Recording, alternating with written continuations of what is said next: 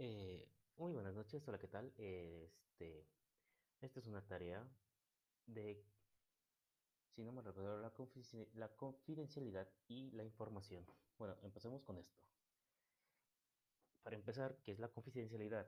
La confidencialidad es la garantía de que la información personal será protegida para que no sea divulgada sin consentimiento de la persona. Dicha garantía se lleva a cabo por medio de un grupo de las reglas que limitan el acceso a esta información. ¿Por qué es importante? Bueno, es un punto muy personal. Que, bueno, es un punto muy personal porque muchas personas pueden decir lo contrario, pueden decir algo más o agregarlo o quitarle. Pero para mí es que cada individuo tiene derecho a proteger su información personal cuando decide compartir dicha información en un estudio de investigación, médico o incluso cuando la decide compartir por vía de Facebook, Twitter, WhatsApp, etcétera, etcétera, etcétera.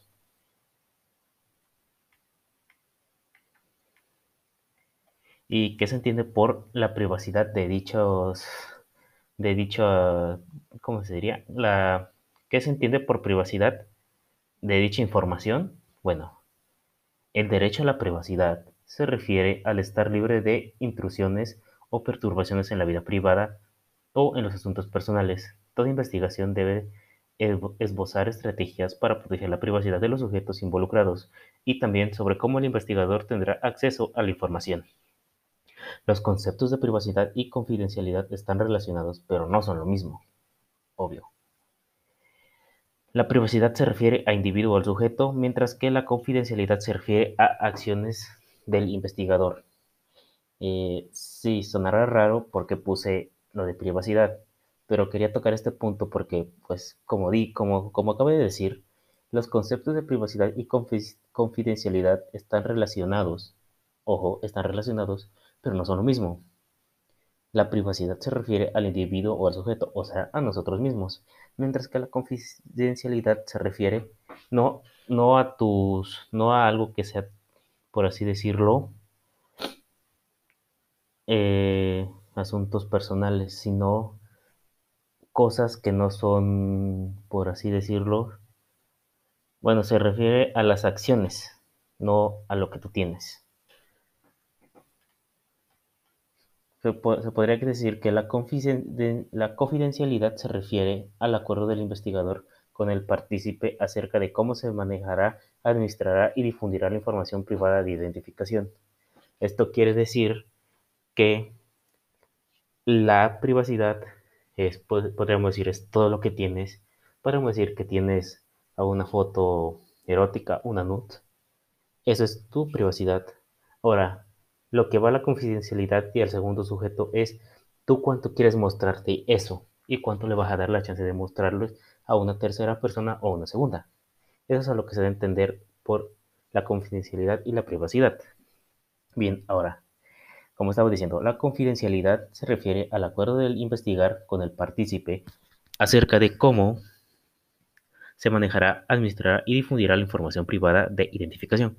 La propuesta de investigación debe describir las estrategias para mantener la confidencialidad de los datos personales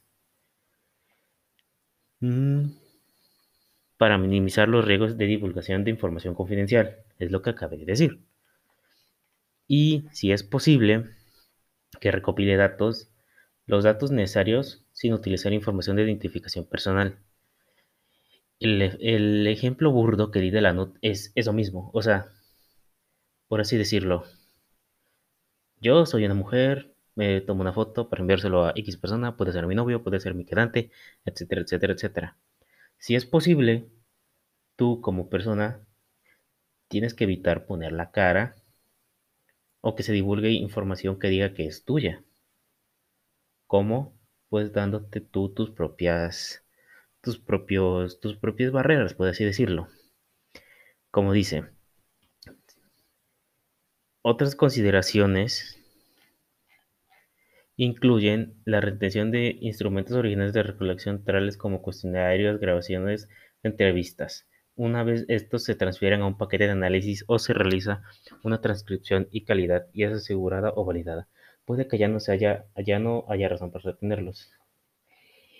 Este punto quiere dar a entender sobre las entrevistas, cuestionarios, o sea, que la confidencialidad no solamente va al punto de lo, por así decirlo, las imágenes, todo lo que sea digital. Hay varias cosas, como por ejemplo son grabaciones o entrevistas que son escritas a mano y que pueden ser usadas para fines malos, por así decirlo, porque podrían tener algo que dijo alguna persona que lo podría tirar o algo que lo podrían malinterpretar. Esto también va allegado también a que la confidencialidad tiene no solo fundamentos en lo digital, sino también en lo material, en lo que se puede tocar. Y pues la neta ya, ya no sé qué más decir. Supongo que ya se acabó esto. No sé cómo ya ha quedado porque literalmente son las 3 de la mañana porque es la mejor hora para que la mayoría de la gente se quede callada donde vivo y donde tengo mejor conexión a internet. Disculpe por enviarlo como por dos meses después, pero aquí seguimos echándole ganas. Muchas gracias.